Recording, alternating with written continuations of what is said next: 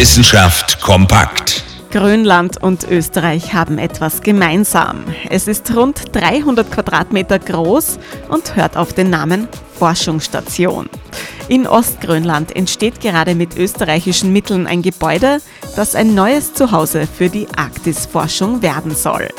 Schon ab dem kommenden Sommer bietet diese Forschungsstation Platz für bis zu 25 Personen.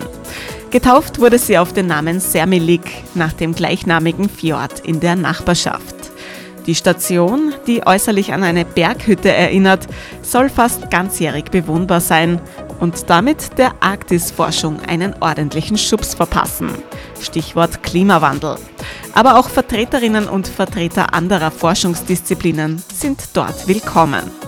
Und woher stammt nun der Österreich-Bezug? In dem Fall von dem Österreicher Christian Palmers, Unternehmensenkel und begeisterter Biologe, der die Forschungsstation zum großen Teil finanziert. Ein Stück Österreich in der Arktis zu schaffen, das ist wohl ein ganz besonderer Lebenstraum, der jetzt in Grönland wahr wird.